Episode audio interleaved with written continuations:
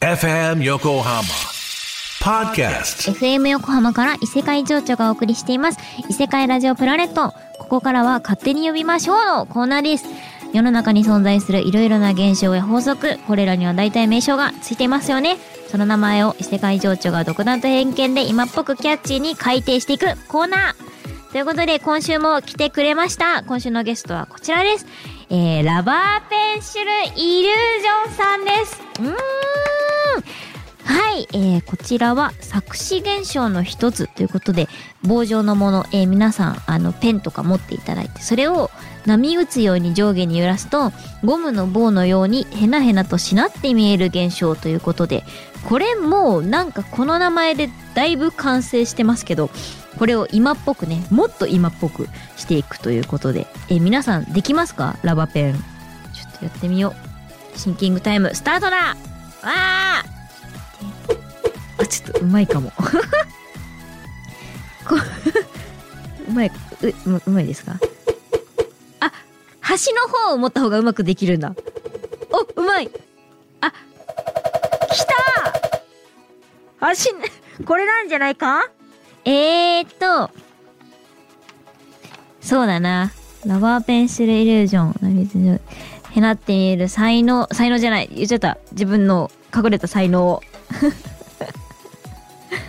うーん、やりながら考えよう。えー、待って、難しい。これに名前難しいな、でも。うん。え、ちちょっと、むずえー、うん、いっか。えー、っと、原作が、ちょっとキャッチーだから、借りちゃおうかな。ということで、これを異世界ラジオプラネット的呼び方にすると、端の方を持つとうまくいくよ。ラブペン現象。ということでどうでしょうか？ちょっと伊勢プラはちょっとね名前から皆さんにコツなんかも伝えちゃうのが特徴かなと思うので、えー、ラバペン楽してラバペン現象なんですけどね。端の方を持つとうまくいきますよ。皆さんやってみてください。ということで、えー、これを聞いているリスナーのあなたからもこのコーナー宛てにメッセージお待ちしています。電話に出るときにやけによそ行きな声が出てしまう現象などなど。これ思いつくのがすごいですね。うん。あ、もしもし、異世界情緒です。これ出したことない声を出していますが、えー、身の回りで起こるいろいろな現象お待ちしています。個人的な話題、ぜひぜひ送ってください。もう読んでるだけでとっても楽しいです。宛先は isepura.fmyokohama.jp です。伊勢プラ .fmyokohama.jp 懸命に勝手に呼びましょうとつけてください。ポッドキャストをお聞きの皆さん、こんばんは、異世界情緒です。はい。ということで、勝手に呼びましょう。いかがでしたか？もうめちゃめちゃ元からキャッチーな名前でしたね。うん。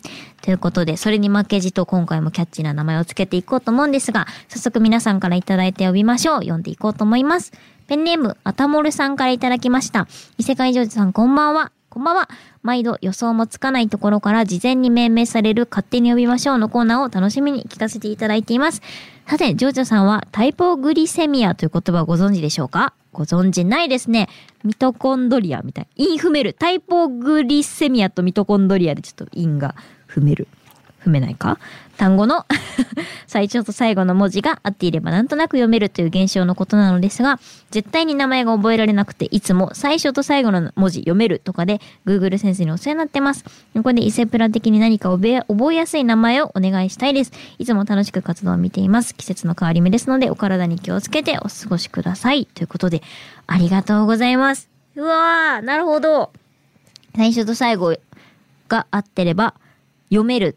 なんか、あれですよね。ちょっと待って。あの、おはようございますとかを、おはようございますは、おとすで終わればいいから、お待たせしますみたいな感じで言っても、場合によってはおはようございますに聞こえるってことですよね。これめっちゃ面白いな。これを伊勢プラ的に覚えやすい名前ということなんですが、ああ、まあでも、え、なんだろう。うん、終わり良ければ全てよし現象とか、じゃないですか？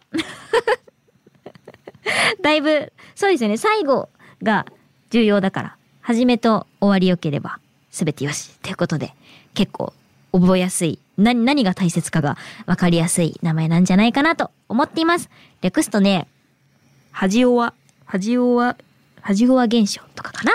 うん。4文字にしてみました。よかったら、アタモルさんがこの言葉を覚える役に立ててみてください。ってことで、ありがとうございます。えー、次の、えー、っと、勝手に呼びましょうのお便り読んでいこうと思うんですけど、こちらだわー。異世界情緒様、こんばんは。こんばんは。伊勢ブラ、毎週楽しく聞かせていただいております。この前、帰る途中に雨に降られてずぶ濡れになった時に思ったのですが、最初は服の濡れた部分が肌に張り付いてくるのが気持ち悪かったり、カバンが濡れたりで憂鬱な気分になります。しかし、ざーっと雨ざらしになって完全にびちゃびちゃになると嫌な気分がなくなって、服の貼り付けも気にならなくなり、むしろ気分が高揚して楽しくなってきます。自分だけだったらどうしよう。もしわかると思っていただけたら、ぜひこの現象に名前を付けてくださると嬉しいです。そして雨の日に外に出てみんなでびちゃびちゃになりましょう。ということで、えー、ラジオネーム夏香さんからいただきました。わー。わからない。わからない現象。わからない現象にしようかな？はい。ええー、そうなんだ。嫌な気分。あ、もうなんか行くとこまで行っちゃったらもうどうでもよくなるみたいな感じですか？これでもなんかありましたよね、そういう言葉。なんか、無鉄砲じゃなくて、なんだっけ？もう全部どうでもいいや、みたいになる言葉ありませんでした？出てこない。ベイカーしてる、今。え？なんだっけ？えー、無法地帯じゃなくて、なんか無から始まるんですね。なんか、それ、それ、それにしましょう。無から始まる言葉。それが、あ、なんだっけ？思い出せない。そういう、まあでもそういう名前があります。こう、ね、あの、本当にどうでもよくなって、無気力になった時の熟語が確かあったんで、それ現象にします。はい。ということで、えー、夏香さんお便りありがとうございました。えー、風邪ひかないように気をつけてくださいね。